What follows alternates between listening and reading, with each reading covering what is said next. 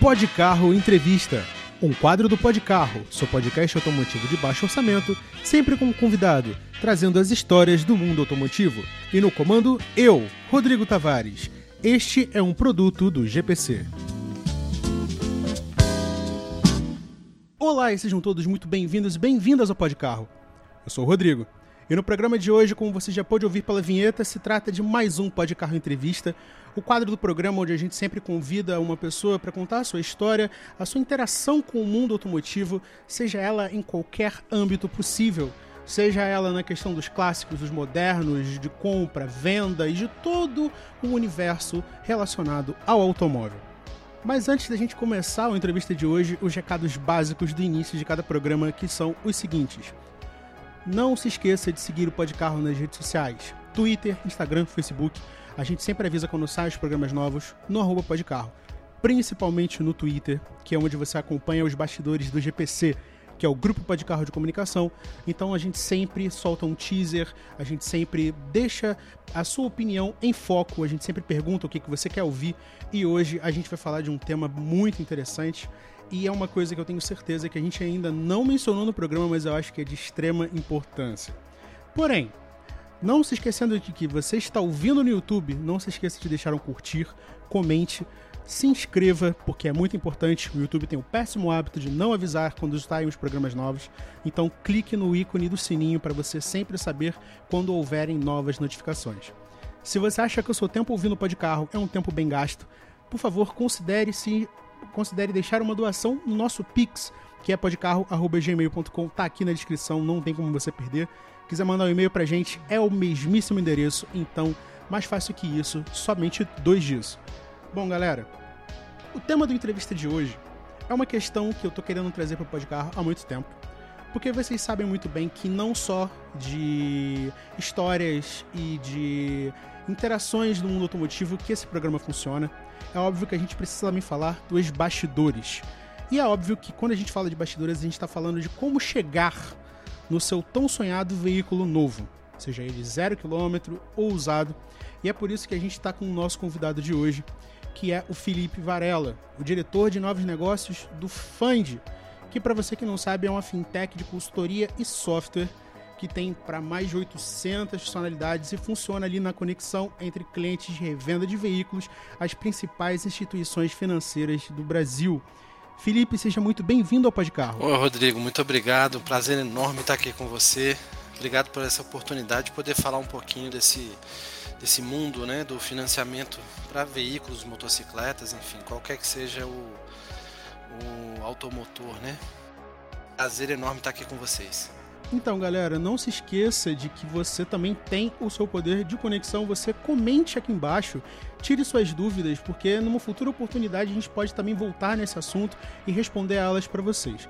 Bom, Felipe, o programa de hoje é uma pauta excepcional aqui no Pode Carro, porque o nosso público ele tá querendo chegar no primeiro automóvel e quando a gente está falando de financiamento, né, principalmente a galera que está chegando agora no primeiro automóvel, ou já está pensando em dar um passo maior, que é um veículo novo, né, que hoje em dia é o boom do momento, a galera quer saber. Quando a gente fala de financiamento, para alguns isso pode soar como um bicho de sete cabeças, e a função aqui é a gente desmistificar esse assunto. Eu queria que você falasse um pouco para a gente do que que, eh, do que que se trata o mundo do financiamento e quais são as opções existentes hoje no mercado. Legal, Rodrigo. Bom, tema super, é, super vasto, é, com pouca é, literatura disponível né, para que, que o consumidor possa se servir de, de, de aprofundar mais um, no detalhe desse produto, mas, enfim, acho que vale a gente é, reforçar os, alguns pontos aqui. Né? É, bom, financiamento é, é um produto é, antigo. No, no, aí, quando eu estou me referindo ao antigo, eu estou me referindo ao mundo automotivo, claro. Né? E nos 20 anos, vamos dizer assim, nos 20 últimos anos aqui no Brasil, é, ele virou um produto é, que permite que a indústria do automóvel consiga performar como vem performando, né? Então, no, nos anos de, entre 2010, 11, 12 e um pouquinho do, de 2013 foi quando a indústria automotiva bateu quase todos os seus recordes de distribuição de carros novos, né? É, e boa parte disso deveu-se ao financiamento na época, né? Que alguns, é, algumas pessoas se, se, lembram aí financiamentos em 70 vezes, 72, perdão, é, 84 vezes, né? Então isso Uh, o financiamento ele é uma, uma porta de entrada para quem não tem o dinheiro suficiente para comprar um carro à vista, né? Então ele, ele permite que você adquira aquele bem é, e fique, é, digamos assim, crie uma, um contrato com o banco e vá pagando isso em parcelas, é, dependendo do prazo, obviamente, né? Para quem te deu aquele crédito, que no caso é o banco, para você poder comprar aquele bem que é o veículo. Né? Então o financiamento ele ele faz parte da estratégia, é, ele é muito presente na estratégia de todas as montadoras, aí quando eu falo de carros novos, claro, né? É, porque ele, dependendo da marca, ele pode chegar a 70, 80% das vendas da, dessas, dessas marcas são financiadas. E no mundo de revendas de veículos seminovos, né, que a gente conhece como lojista, ou dependendo da região, conhecido também como garageiro, tem uma série de apelidos, né? Esse público, é, ela pode chegar até 100% das vendas de um lojista, é, ele utilizar o, o, o modelo de um modelo, né, de financiamento, que é o produto de financiamento. Hoje o, é, existem dois produtos é, de financiamento que você pode utilizar, que é, um é o CDC é, e o segundo é o leasing. É, o leasing ele entrou, ele está um pouco, digamos assim, descontinuado no Brasil é, por uma questão relativamente técnica, porque a, o veículo fica em nome do banco arrendado à pessoa, né, no caso do leasing. E no caso do, do CDC é o inverso, o veículo está no nome da pessoa arrendado, alienado ao banco. Né? Então essa é a grande diferença entre leasing e CDC. O leasing está em nome do banco o carro, e o, e o cliente é o, o, arrendatário. E no caso do CDC é o inverso: o carro está no nome da pessoa, né, do comprador, e está arrendado, alienado ao banco. E tecnicamente isso gerava alguns problemas, né, no caso do leasing, para multas que né, o consumidor é, fazia no veículo ia para o banco, né, o banco ficava responsável pelas multas e acabou que esse produto leasing ele, ele tem sido descontinuado na linha do tempo, né? Aqui no Brasil ele não, ele não deixou de existir, mas ele é bem discreto hoje, proporcionalmente em relação ao CDC. Né? Então o CDC é o carro-chefe no, no que se diz respeito a financiamento, né? Tanto é, automóvel, motocicleta, implementos e veículos pesados, né?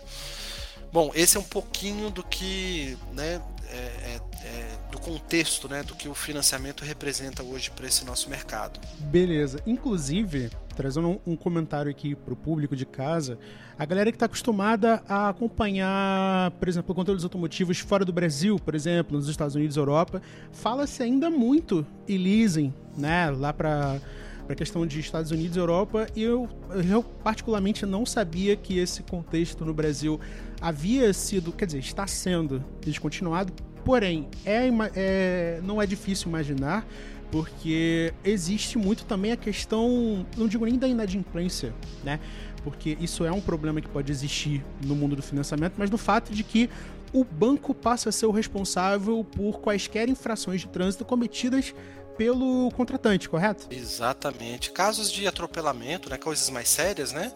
É, ou seja, o proprietário daquele, daquele bem, que é o carro, ele é arrolado na, naquela, naquela condição acontecida. Né? Então, esse foi um dos, dos, é, dos motivos pelo qual os bancos resolveram descontinuar, visto que a diferença entre taxa é, ela ficou relativamente próxima né, por conta da, dos custos de aquisição do dinheiro, que aí tem a ver com taxa Selic, né, que é aquela taxa que Banco Central de vez em quando solta, é, a cada dois, três, a cada X meses, solta através do Copom.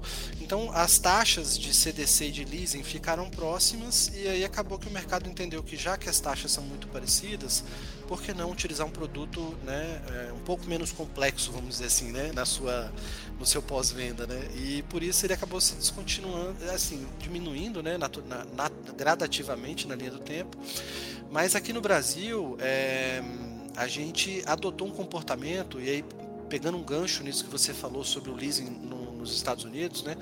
Lá eles, eles têm uma nomenclatura para o leasing que eles chamam de leasing operacional, né? Que é, é um produto que é, você paga uma parcela X durante um prazo de contrato e no final desse contrato você tem uma opção de poder comprar aquele bem, aquele, né? Com um valor residual. E aí, é, o que, que aconteceu? Como o leasing, no nosso caso aqui, ele foi descontinuado, o mercado brasileiro é, tentou adotar um produto parecido que é, é, um produto parecido não, um produto que tivesse um, um, comportamento parecido com o do leasing, que é o que algumas montadoras fizeram é, com um produto chamado recompra garantida, que é o cliente faz um financiamento é, com parcelas menores durante o prazo, né? Vamos supor aqui 24 vezes, que é um financiamento. Então eu teria 23 parcelas super pequenas e a 24 seria um balão de 40% do valor do veículo. Então, esse é um hábito que as montadoras estão adotando nos últimos é, 4, 5 anos com frequência, que ele gerou uma, um comportamento muito parecido com o do leasing. Então, aí que de fato fez com que o leasing fosse cada vez mais descontinuado, né? visto que esse produto chamado Recompra Garantida que cada marca tem o seu apelido, né? É, enfim, independente da marca, mas isso é um produto em larga escala, que você paga é, parcelas pequenininhas durante o, o, a vigência do contrato e a última parcela é uma parcela um pouco mais pesada, que tem varia né, entre 30%, 40% e 50% do, do bem. E aí o que acontece? Esse concessionário faz a recompra do veículo ou você mesmo pode comprar o seu carro. Então acaba que o comportamento do produto se, se inspira, vamos dizer assim, no leasing operacional que é, é, é, é muito é, difundido né, no mercado norte-americano. Sim, inclusive era até uma questão minha querer saber como eram me... como era os meandros dessa recompra garantida, que é uma coisa que, por incrível que pareça, no Brasil não é novidade. Né? Uhum. Existem relatos, por exemplo, de que a Fiat já fazia isso ali no final dos anos 90, por exemplo, uhum. com a linha Tempra né? Correto. Você consegui, você comprava um Tempra 97, acho que no 96 e conseguia isso. trocar pelo 97. É então, é isso mesmo. É uma coisa que tá ali permeando no contexto não só do público, mas também do concessionário, né? Então, a galera comenta muito hoje, né? Ah, não, a Honda faz muito isso, a Volkswagen também, mas eu imagino é que no caso da Volkswagen já tem a intermediação do banco deles, né? Que é o próprio banco Volkswagen.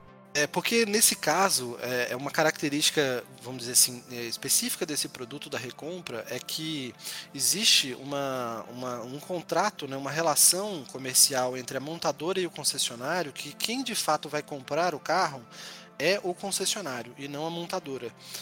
Então, é, existia isso antes, sim, no, no final dos anos é, 90, isso, isso foi muito. A, a, a, inclusive a reboque do próprio leasing, né? Porque na época você, você substituía, fazia uma substituição de garantia e trocava o, o Tempra 96 pelo 97, né?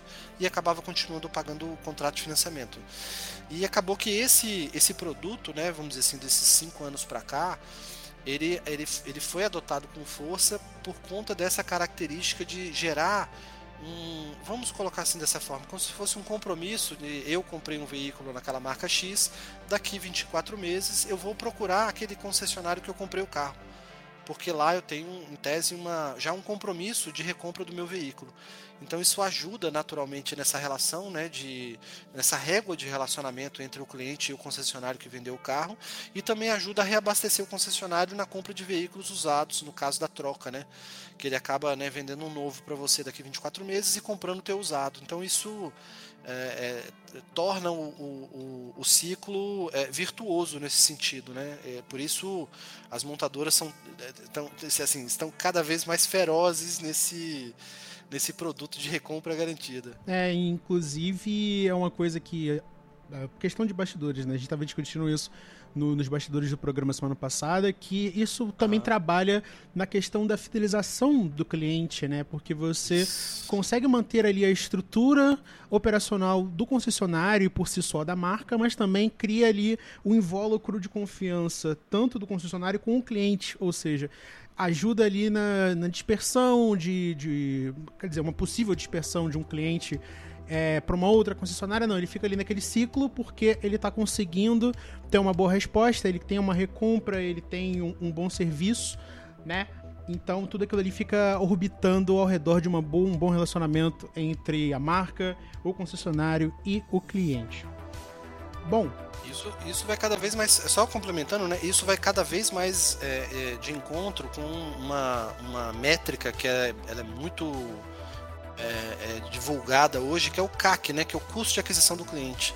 Num caso como um produto desse, o recompra, é, o, o, CAC, né, o custo de aquisição do cliente, ele praticamente não existe. Uhum. Porque eu já estou me comprometendo a voltar é, ao concessionário daqui dois anos. Exatamente. Então você tem toda ali uma estrutura que corre, contribui, né, que colabora para manter esse bom relacionamento entre as três partes. Bom, é, eu ia entrar na questão de perguntar sobre o consórcio agora, né? Porque, obviamente, é uma questão que orbita ali ao redor do financiamento e é uma coisa que ainda está muito em voga. Né? Falava-se falava muito isso nos anos 90, mas hoje ainda é uma coisa mais é, ainda existe, né? Mas eu quero entrar logo numa questão que particularmente muito me interessa. Eu quero que você nos conte, não só para mim, mas também para o público de casa, é, do que você você está vindo hoje representando o diretor de novos negócios do Fund, né? Correto. Eu quero que você conte para nós do que consiste o Fund e quais são as suas atribuições, como ele funciona. Legal, o Fund é, ele é um produto que nasceu é, inspirado num, num processo é, que esse processo é um processo norte-americano, tá? Ele nasceu na década de 40, 50 na rede Chevrolet nos Estados Unidos. Esse processo ele tem uma, uma é uma sigla, né? F, a letra E comercial e a letra I. É F&I, quer dizer Finance and Insurance, que nada mais é do que financiamento e seguro juntos, né? Ou seja, é, lá no mercado norte-americano, eles têm o hábito de fazer a primeira venda, que é a venda do automóvel, e logo em seguida faz a segunda venda, que é tudo que existe ao redor do automóvel. Então, seja um, nesse nosso exemplo aqui, né, consórcio, financiamento, um seguro, uma garantia estendida, um rádio, uma roda, qualquer que seja o, o produto vendido depois do automóvel é chamada segunda venda. E o Fund ele é um software, né, uma ferramenta que é, ajuda a controlar essa energia da segunda venda e faz com que é, o processo de venda desses produtos que orbitam seja o mais rápido possível e o mais assertivo possível. Então, é uma ferramenta que ela ajuda é, o time de venda a fazer um financiamento, a, apresentar a melhor condição de financiamento para um cliente. Então, às vezes, o cliente tem um perfil que ele não se interessa por prazos muito longos e de repente por uma entrada pequena. Ele quer pagar isso num prazo rápido de 12, 18 meses e financiar somente 50% do automóvel. Ou de repente ele tem uma característica diferente. Então, o Fund ele é uma ferramenta que é, traz um dinamismo para que o vendedor do veículo consiga ser mais objetivo no atendimento com o cliente e trazer um pouco mais de mobilidade no atendimento, porque o produto tem algumas, alguns comportamentos com o cliente final para poder não, não ser tão burocrático, né? Porque o financiamento ele, ele, ele é uma, uma forma de pagamento né, do veículo e ele naturalmente ele é um processo que exige é, um pouco de burocracia, né? Então o cliente tem que passar X dados para o vendedor para que ele possa encaminhar para o banco, para o banco aprovar ou não esse crédito, é, dizer quanto é o crédito que esse cliente pode ter, quantas vezes ele pode financiar, qual é a taxa que esse cliente pode ter, principalmente agora que a gente está falando de é, o preço do financiamento é feito pelo score do cliente, né? Isso é, é, iniciou-se com o, o cadastro positivo, que foi uma primeira base positiva no, no Brasil. Isso já deve ter implementado né, é, há uns 10 anos mais ou menos. E o preço dinâmico, né, que é esse preço por score do cliente, ele, ele, ele cada vez mais ele é importante na hora de você cliente, né, se decidir pela compra do automóvel. Então, se eu tenho um relacionamento melhor com o banco X e esse vendedor que está me atendendo, ele tem uma parceria com esse banco X, então na hora que ele for fazer a simulação da minha parcela, é, o banco vai ver que eu já tenho um relacionamento lá, então ele vai de repente fazer condições que não faria para um cliente que ele não conhece. Então essa é, é, esse é o grande, a grande força que o Fund tem em fazer com que 20 bancos ao mesmo tempo façam uma oferta para o vendedor poder dizer, cliente, qual é a melhor condição que você entende aqui para o banco X, Y, Z, enfim, aqui está o leque de opções. Então, de maneira resumida, é essa energia que o Fund trata com financiamentos e produtos dentro do financiamento. Ou seja, poxa, eu estou comprando uma moto, quero comprar um capacete junto com o financiamento, dá também, eu incluo o capacete no financiamento. Poxa, eu quero comprar uma, uma mídia, né? É, para o meu carro novo, dá também, dá para embutir no financiamento. Agora eu quero o carro com seguro, enfim. Toda essa energia de venda é, é o fã de quem ajuda o time de vendas a ser mais rápido, vamos dizer assim, numa, numa tomada de decisão para o consumidor final. Então, só deixando muito claro aqui para você que está ouvindo a gente de casa, a forma como o Fund funciona, né? Eu já vou entrar nessa questão, porque obviamente a gente quer saber a forma como isso atinge diretamente o público, né? É você aí que está ouvindo a gente, que quer entrar num concessionário amanhã, quer dizer, não amanhã, porque esse programa está indo no ar no sábado, então você que vai entrar no concessionário na segunda-feira e vai dar uma entrada no processo do seu carro novo, usando a opção de um financiamento, né, que a gente já deixou aqui bastante claro, que é a forma que mais cresceu no Brasil. Ano passado cresceu, é, se eu não me engano, 6,3%, segundo a B3. Então, cresceu bastante considerado a dois anos de pandemia, né, que o mercado praticamente estagnou em termos de compras. Óbvio que não inteiramente, mas foi o que aconteceu. Mas assim, a intenção do Fund é tentar, é, de alguma forma, é, não vou dizer é, desburocratizar, porque obviamente ainda tem a questão da burocracia, isso é, isso é inerente à, à questão ali. Mas tentar facilitar, criar um pool de opções para você que está chegando num concessionário hoje e essa ferramenta voltada para o concessionário, tá? Para o vendedor, de criar ali um leque de opções de bancos e, e, e instituições que possam é, oferecer as opções de, de, de, financiamento, oferecendo também uma venda casada, no caso de, de acessórios, de, de. enfim, né? Que, por exemplo, eu imaginando num contexto voltando, sei lá, 20 anos no passado. É, 20 anos, onde a gente falava de opcionais livres. Né? Você não tinha a questão de vendas em pacotes como é hoje, por exemplo. Na Fiat é, vendia. É, é, é, exatamente. A, a, Fiat vendia. Eu, eu, gosto muito de Fiat, né? Então acaba sendo um exemplo recorrente. Vendia. Uhum. Você, por exemplo, comprava um Palio L, é, HLX ou ELX e vinha com. LX. É, LX vinha com ar-condicionado. Não vinha com direção, vinha com bancos de veludo, mas não vinha vidro elétrico. então a gente passou por uma grande transformação não só na forma como as montadoras passaram a oferecer esses produtos, né? Afinal de contas, hoje a gente fala de, de pacotes de segurança, de multimídia, de, é, de veículos esporte, tanto faz. E o público que está chegando no financiamento, ele não quer ter problema. Ele não quer ouvir, ah, mas com isso aqui, é, o senhor tem que fazer isso para depois fazer aquilo, e isso vai criando é, barreiras na cabeça do público, e isso tem que ser é, pescado pelo vendedor para ele não perder a venda e, consequentemente, prejudicar o próprio concessionário de trabalho.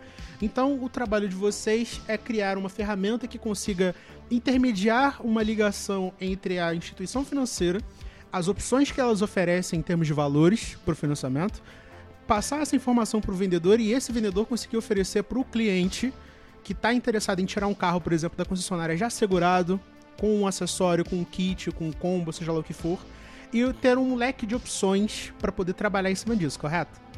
Exatamente, como combo de vendas ou menu de vendas, né?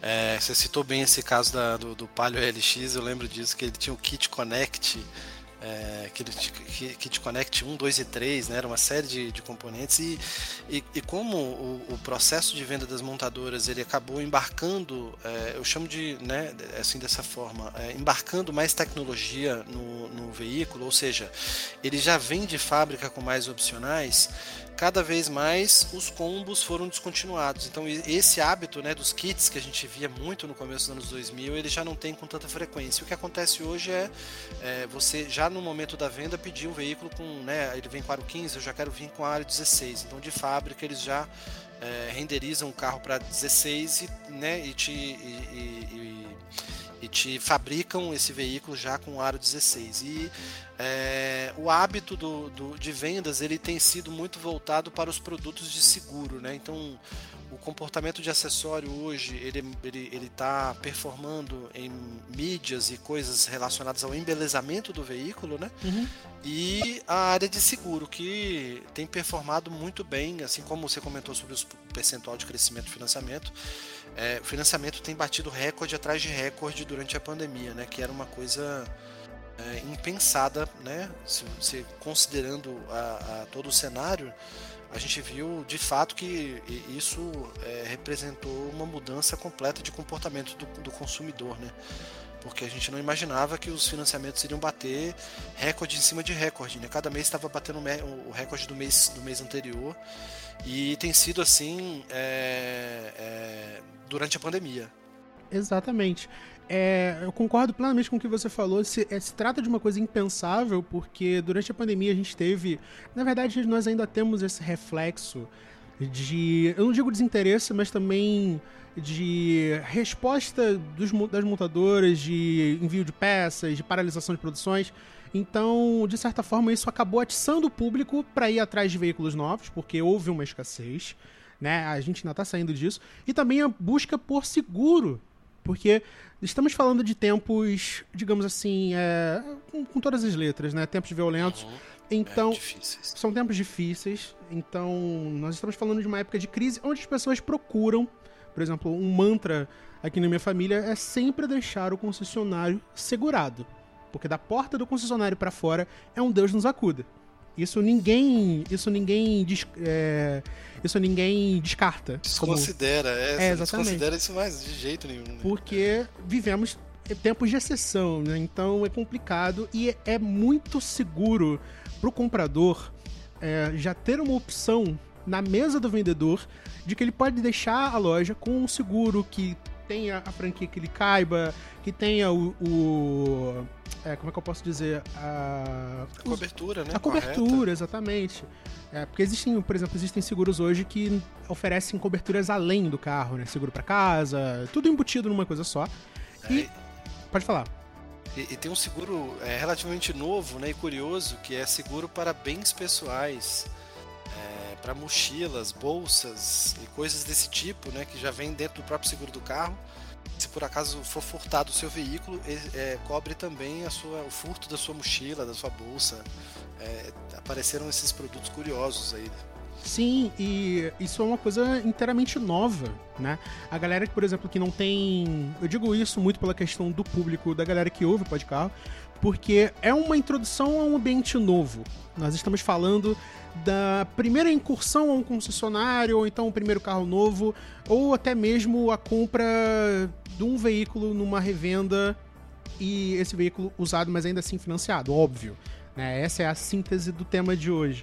Mas é muito bom saber que existe um instrumento, né, no caso que vocês oferecem, o software, que consiga descomplicar o contato entre as instituições, o concessionário e por si só o cliente. Inclusive, isso já meio que já queria englobar essa pergunta, né, dentro dessa solução, de que maneira isso facilita a comunicação loja é, loja comprador, né? Porque obviamente o produto é voltado para um contexto mercadológico, mas obviamente o impacto é no consumidor final. Então, de que maneira o vendedor consegue trabalhar melhor a questão da relação com o cliente por causa do software?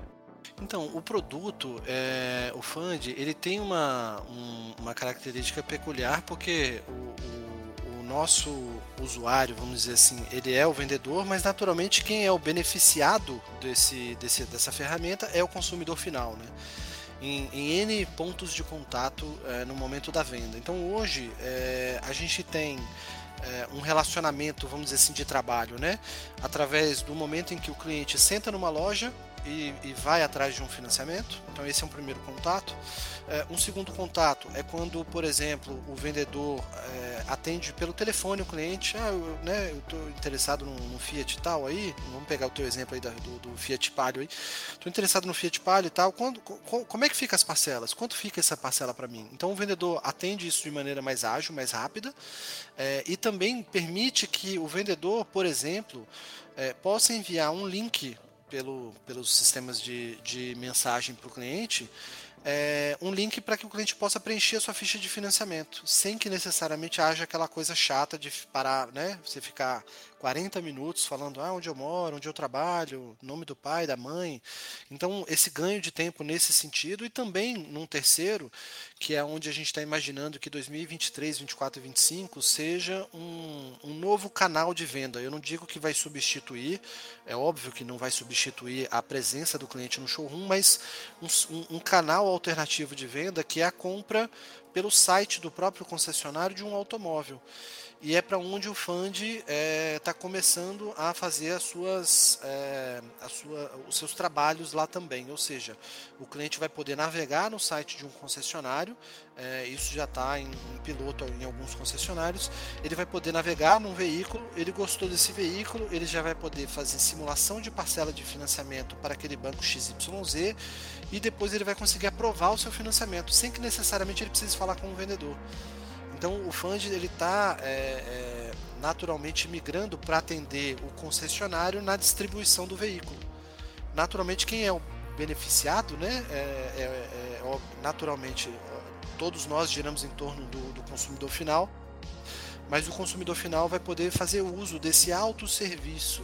Voltando, o ponto sobre essa terceira faixa que eu comentei é, é, fazer com que o consumidor final possa navegar no site do concessionário e durante essa, essa navegação no site do concessionário ele possa fazer uso de duas grandes forças que o Fund pode oferecer. O primeiro é simular uma parcela de financiamento. Poxa, quanto custa comprar aquele carro? Vai custar 36 de X reais. E é, eu posso aprovar esse crédito aqui agora? Então, é, esses dois pontos, é, o Fund vai conseguir permitir que o cliente, consumidor final faça isso no site do concessionário, da revenda, e é, para o ano que vem ele vai conseguir formalizar um contrato de financiamento. Ou seja, eu vou conseguir, eu, consumidor final, vou conseguir me autosservir do processo de financiamento sem que necessariamente eu tenha que é, ir ao showroom ou falar com o vendedor. A gente vai poder autosservir o consumidor dentro da casa dele através do, do website de um funcionário. Isso, teoricamente, isso, assim, não vou nem dizer teoricamente, isso é uma evolução considerável, porque realmente é, é uma burocracia, é um momento é, exaustivo você ter que passar um tempo no telefone dando determinados detalhes, ou até mesmo fazendo isso num concessionário né? Porque tem a galera que já chega, não, eu vou lá hoje, vou comprar vou sair de lá com o carro hoje. Aí eu preciso ficar no telefone e dar detalhes e ver o banco. E todo mundo sabe que o sistema bancário no Brasil é extremamente moroso. Então, é, isso é de grande adianto para o público poder fazer isso no conforto de casa, né? Ainda mais levando em conta é, essa questão de que você obviamente, estamos em, de novo em época de exceção, então é considerável que as pessoas queiram estar em casa. Concessionários já estão vendendo veículos pela internet, né? É uma coisa que não se pensava até uns cinco anos atrás, mas que, de novo, pela enésima vez, foi uma coisa que a Fiat implementou no final dos anos 90 com a venda do Fiat Uno pela internet. No Uno, não, perdão, já era o Mille, né? Você podia fazer a reserva pela internet. Então, é uma coisa assim que torna até mais atrativa a interação do público com a montadora e por si só, no caso, o concessionário, né? Porque é ela que gera ali o contato, é ela que vai receber o pedido do veículo. Então, é maneiro ver a questão como isso não só vai facilitar o processo de atrair pessoas para a concessionária, mas também para facilitar o acesso do público a comunicação do concessionário, do vendedor, do financiamento, enfim, tudo corrobora para deixar a compra menos trabalhosa, né? menos exaustiva. Bom, vamos agora para o nosso segundo e último bloco do Podcarro, onde a gente vai tratar de questões relacionadas ao universo do financiamento, mas projetando para o futuro. No primeiro bloco você ouviu junto com a gente quais são as duas principais é, dois principais braços do financiamento no Brasil. Um deles que já certamente caiu em desuso, mas dependendo de onde você procura ainda existe, que é o leasing, né, que aqui está transmutada para a questão da recompra garantida. Muito provavelmente a sua marca de a sua marca favorita tem um sistema desses, tá? E também o CDC, que se eu não me engano, deixa eu só conferir a sigla para não passar informação errada para o público, porque esse é o dever do jornalismo, o crédito, o crédito direto ao consumidor, né? Que, como ele bem falou, uma era a questão do veículo pertencer ao banco enquanto está alugado para o cliente e a questão do inverso. E a gente vê por A mais B que hoje em dia é impensável o banco é, ser responsabilizado por quaisquer problemas durante a propriedade do veículo pelo contratante. Né? Então, questões de multas, de acidentes, enfim, é uma coisa hoje impensável. Mas, Felipe, né? deixando para trás essas questões, vamos falar agora do futuro do mercado de financiamento. Né? A gente está falando hoje que é a opção de compra fora. É a opção de compra mais valorizada, ponto. Né? Porque nem todo mundo tem é, o fôlego financeiro para chegar num concessionário e levar um carro à vista. A gente sabe disso. Né? E levando em conta que hoje a gente está falando de um mercado que cresceu bastante, que é o mercado de financiamento nos últimos dois anos, eu queria saber de vocês o seguinte: é, qual é a vantagem é, você, na visão, obviamente, de diretor de negócios do Fund, qual é a vantagem para o público de hoje sair de casa e ir procurar um concessionário atrás de um financiamento? Bom, eu posso te responder isso de uma forma é, um pouco diferente. É... O comportamento da... que a pandemia acabou no, nos impactando, né, no, no, nos gerando, ele, ele mudou um pouquinho a forma como a gente olha para as propriedades. E falando especificamente desse mercado de automóvel, é bem curioso a forma como a pandemia nos, nos, nos, vamos dizer assim, nos fez repensar a forma de propriedade do veículo. E uma coisa que tem sido fortemente distribuída pelas próprias montadoras é, é um produto que se chama, alguns conhecem como locação, mas as montadoras apelidaram ele, esse produto de assinatura de veículo. Não sei se você já ouviu falar disso, mas é um produto é, bem, digamos assim, difundido nos últimos 12 meses. As montadoras, praticamente todas, criaram seus programas de assinatura de veículo, né?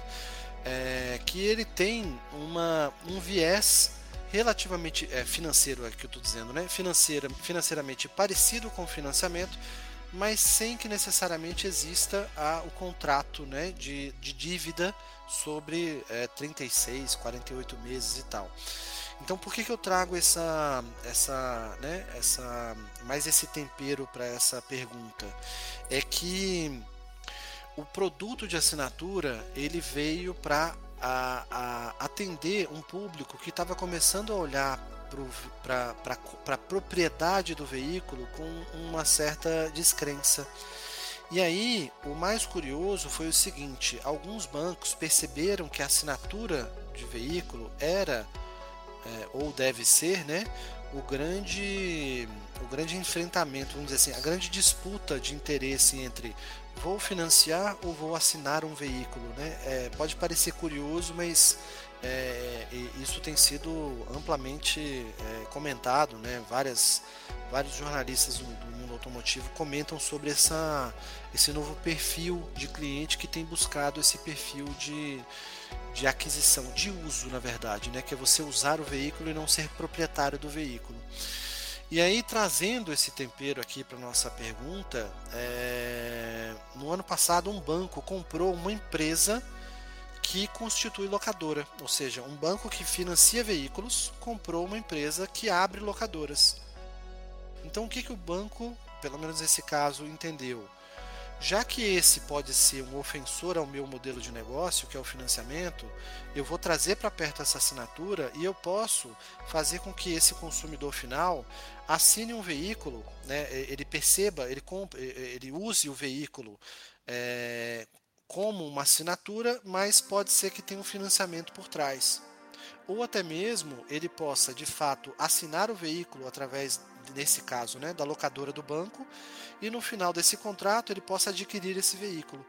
Então são, né, são temperos que estão sendo colocados né, ao vivo, vamos chamar assim dizendo, né, que a pandemia quebrou todos os paradigmas possíveis que a gente tinha é, a respeito de alguns assuntos, e esse foi um deles, é de que a assinatura ela tem se mostrado um, um, um competente, é, é, digamos assim, combat, é, é, ele combate, né? Ele é, um, ele é um competente adversário do financiamento. Então, a gente imagina que esse ponto ele pode ser um ponto de, de, de escolha, né? para esse perfil de consumidor, naturalmente isso muda por conta do próprio perfil, e isso vai ajudar, eu, na minha leitura, né, é que isso vai ajudar cada vez mais com que o modelo tradicional que a gente tem até hoje, né, que o financiamento brasileiro data de 40, 50 anos, né, ele vai se ajustar um pouco para esse, esse, esse mundo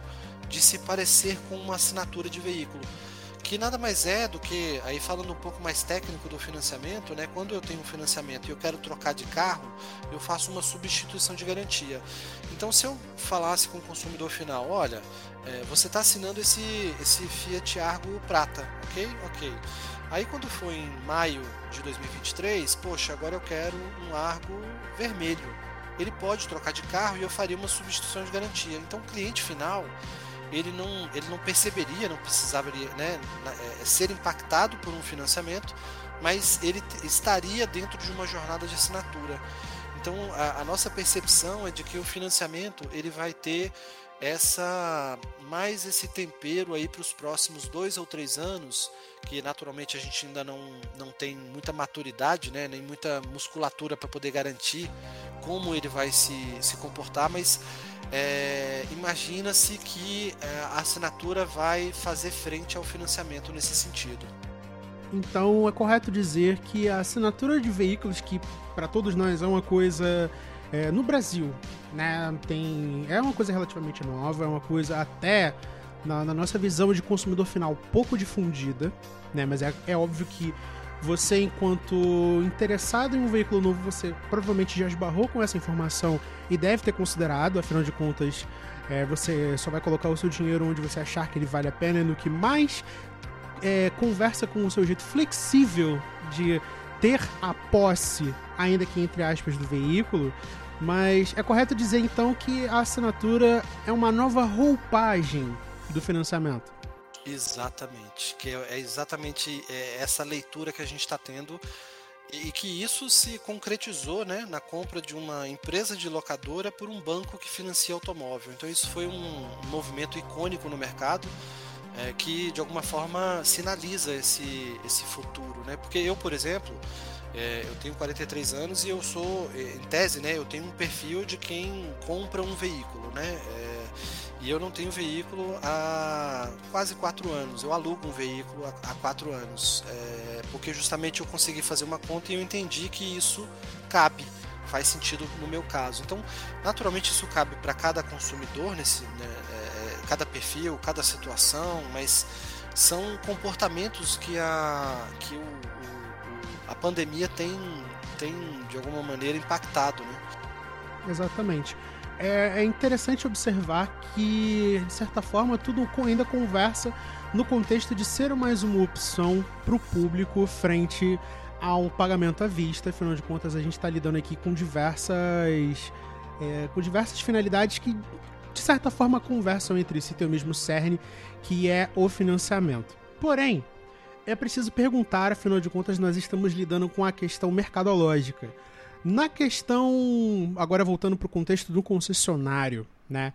Essa projeção de que você vai ter agora essa nova modalidade de assinatura e a forma como isso vai impactar os financiamentos, isso é, pode gerar, assim, na visão de vocês, obviamente, que tipo de impacto isso pode gerar no concessionário?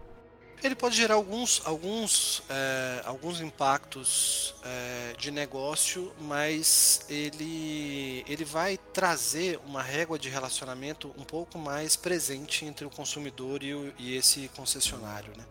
Porque nesses produtos de assinatura, o a montadora utiliza o concessionário, né? Então, ou seja, a montadora nunca atende o consumidor final, é sempre o concessionário quem atende.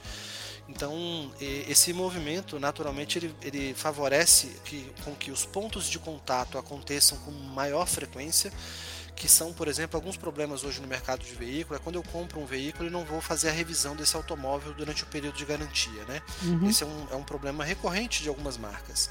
É, no caso de, uma, de um produto como esse assinatura, eu faria uma recorrência muito maior de, de, né, de retorno ao concessionário, porque eu estou usando um veículo, não sou proprietário do automóvel, né? Então, é, esse é um ponto ainda, vamos dizer assim, é, sendo descoberto nesse sentido, né, dos benefícios, mas financeiramente para os dois lados, tanto para o concessionário quanto para o consumidor, ele traz benefícios diretos é, financeiros e um, também nessa régua de relacionamento entre eles, né, porque o, o, a, o ponto importante é que quanto mais é, relação eu tenho com a marca, e isso é, é, histórico, né? N pesquisas aí já, já descrevem, é, discorrem sobre isso, é, menos oportunidades eu tenho de sair dela. Então, o, a troca pelo mix, né, que a gente chama de mix, ou seja, eu troco um argo pelo argo durante três ou quatro vezes, isso fica cada vez mais forte.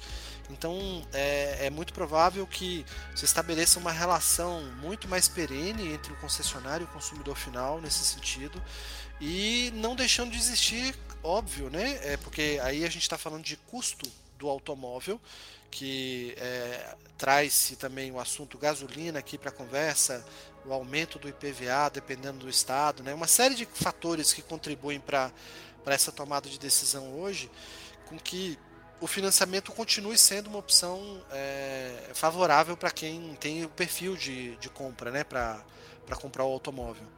E óbvio que também a gente está falando de uma renovação nesse espectro de pessoas, de público, né, que chega para comprar um automóvel nesse nessa modalidade, né? A, a, assinatura ela tende a ser uma procura mais feita pelo público mais jovem, a pessoa que quer fugir do meio tradicional, né? De, de todas as formas, inclusive já abro até o espectro para a gente falar sobre o consórcio, né? Que é uma coisa que continua existindo mas a assinatura ela tem de ser uma, um respiro, digamos assim, na maneira como isso, como o mercado lida com a propriedade, a abre aspas, compra de um automóvel, né? É bem curioso. É, é, bem curioso a forma como a gente tem, tem se relacionado né, com as coisas, principalmente um momento, um momento como esse. E é, as montadoras elas têm feito esses movimentos de poder ajudar os concessionários, né? Porque esse é, essa é a proposta da distribuição de um, de um veículo, é fazer com que o, esse concessionário tenha cada vez mais é, presença da marca perante aquele consumidor daquela marca. Né? Então isso fortalece a relação. Exatamente.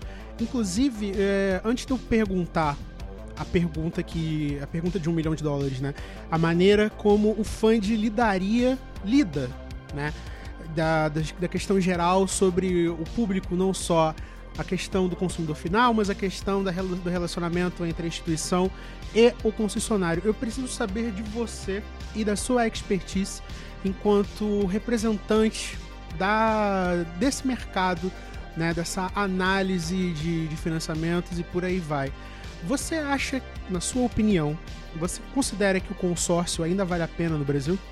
O consórcio, ele, ele tem um público específico, né? É, ele naturalmente é, tem uma, uma abordagem ainda muito forte é, para aqueles consumidores que não querem ter o bem no momento. Ele, ele, ele é caracterizado no momento da venda, na sua grande maioria, como um investimento, né? Ou seja, eu estou fazendo é, botando um dinheiro aqui numa, numa cota é, para não retirar um bem nesse momento zero.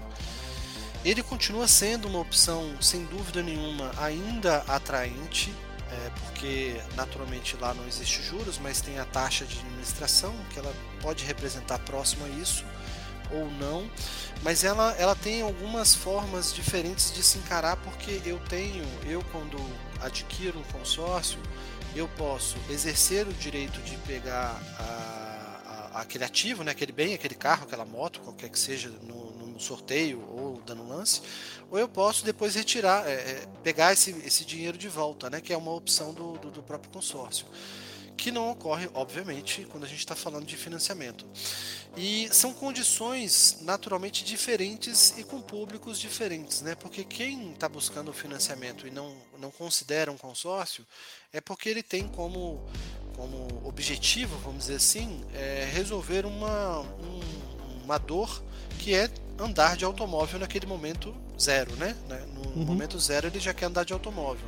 No caso de um consórcio, já é a pessoa que tem um perfil né, de é, ok, aguento esperar mais X meses, daqui seis meses eu dou um lance e não tem problema, eu não estou com tanta pressa para ter aquilo. Então ele, ele, se diverge assim nesses perfis, né? É, mas é, é um produto sem dúvida nenhuma que ainda vale a pena, é um produto muita gente ainda entende como sendo tupiniquim, mas aqui ao lado os nossos hermanos, é um produto que também é praticado lá. Um pouco diferente, mas é, é, com esse mesmo conceito, né? De eu pagar por alguma coisa que eu não vou retirar no momento, nesse momento zero. Mas é um produto que cada vez mais é, algum, alguns, alguns perfis têm adquirido isso, né? Então tem uma marca, esse caso é super interessante. É, tem uma marca de motocicleta, a líder de, do, aqui no Brasil de motocicletas, ela tem o consórcio dela, o consórcio próprio dela. E certa vez eu estava com o CEO dessa, dessa empresa e ele me comentou um negócio muito curioso. Ele disse o seguinte: Felipe, se hoje o mercado financeiro quebrasse e eu não pudesse financiar mais as minhas motocicletas, o meu consórcio me daria venda para cinco anos para frente. Meu Deus. Tamanha é a quantidade de pessoas que estão dentro das cotas. Eu achei isso assustador. E de fato é, porque é uma coisa que, óbvio, quando a gente fala de consórcio na cabeça do consumidor comum, a gente está falando de um. de um. como é que eu posso dizer? De um instrumento de compra bastante antigo, bastante consolidado no Brasil, né? A gente tem aí. É, grandes histórias de os nossos pais avós que nos anos 70, 80 já lidavam com essa questão. E era sempre um, um fator de renovação em muitas frotas familiares e tal. Então, de se pensar numa coisa que, se por exemplo um mercado financeiro quebrar, você ainda ter cinco anos de lastro de venda é, é, é muito é muito forte é muito é, assim é muito né? É um negócio impensável digamos assim mas enfim é mais uma daquelas histórias no programa que se não fosse o, o, a fonte contando, o público não acreditaria. Mas enfim. Respondida essa questão, vamos para a pergunta que encerra o programa, tá? Justamente para a gente poder amarrar toda essa apresentação, essa entrevista de hoje. De que maneira o Fund vai, obviamente, já pensando em projeção, já pensando que vocês querem ir para novos mercados, né? Para novas fatias de, de veículos, né? Motos, veículos pesados. É, de que maneira vocês pretendem favorecer os dois públicos, tanto o lojista quanto o consumidor final? Bom, é, como é que a gente imagina é, que o Fund pode contribuir para esses dois públicos? Aí eu vou trazer novamente a, a frase, não sendo repetitivo, mas a pandemia nos, nos, nos provocou essa, em revisitar os objetivos que a gente tinha é, para gerar mais valor né, para aquele, aquele nosso mercado. E aí com isso, essa, essa, esse novo olhar sobre os nossos objetivos nos trouxeram para uma, para uma geração de força muito mais presente no autosserviço que o consumidor final pode fazer junto a um concessionário, a um lojista de, de seminovos. E aí com isso, é, a gente, eu te comentei agora há pouco, né, do, das duas coisas que a gente já está fazendo, né, já está em produção com alguns clientes que a gente já está fazendo, e essa terceira que a gente imagina que agora no final de 22, começo de 23, a gente já consiga de fato colocar no mercado, que é o cliente de casa se autosserve de uma compra de um veículo financiado, de uma moto, enfim, não importa, sem que necessariamente ele tenha que falar com o vendedor. Né? Essa é a grande, é o nosso grande objetivo, né, que a gente é, tem buscado e está cada vez mais próximo disso acontecer. É, a gente hoje já precifica um financiamento, já aprova e o próximo passo é de fato já pagar o contrato, né? já, já é, finalizar aquela relação comercial falando de financiamento. Então esse esse essa, é, é, esse vértice, né, é, que é o, esse objetivo de autosservir não só o time de vendas de um concessionário, mas também o consumidor final, é o, eu acho que é o grande é o grande gol que a gente vai conseguir fazer como resultado de, de, uma, de um paradigma que foi quebrado durante a pandemia. Eu acho que essa é a grande é o grande gol que a gente vai conseguir fazer, que é ajudar não só a um time de vendas poder performar melhor nas vendas, né? O time de vendedores performar melhor vendendo o veículo, ou seja, já chegando com o financiamento já aprovado, já pronto para ser pago, e do outro lado o consumidor final que necessariamente ele pode se servir sozinho de uma compra sem que necessariamente ele precise envolver um vendedor com certeza é uma coisa, digamos, é, digamos não, uma coisa bastante robusta e necessária para o público, é, não só para o público que eu digo o público final, mas também para o público do seu serviço, que são os concessionários, né, de ter essa, esse novo leque de opções, essa miríade de informações que podem ser utilizadas para poder tornar a relação entre a chegada do público e a relação com o concessionário e as instituições cada vez mais frutífera, mais vantajosa para todos os lados.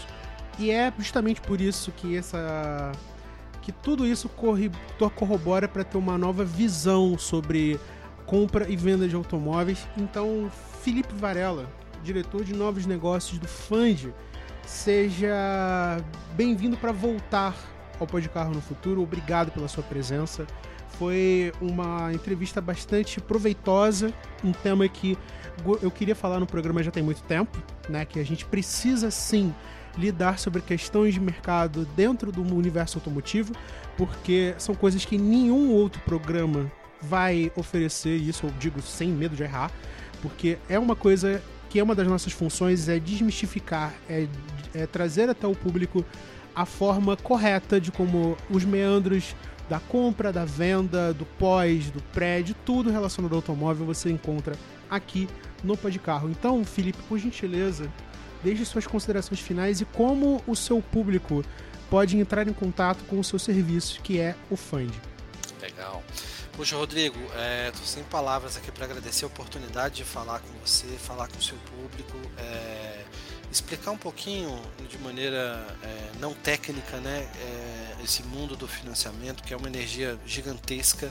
É sempre bom poder falar um pouquinho disso e é, é e também explicar, né, que a, a, indústria do automóvel ela é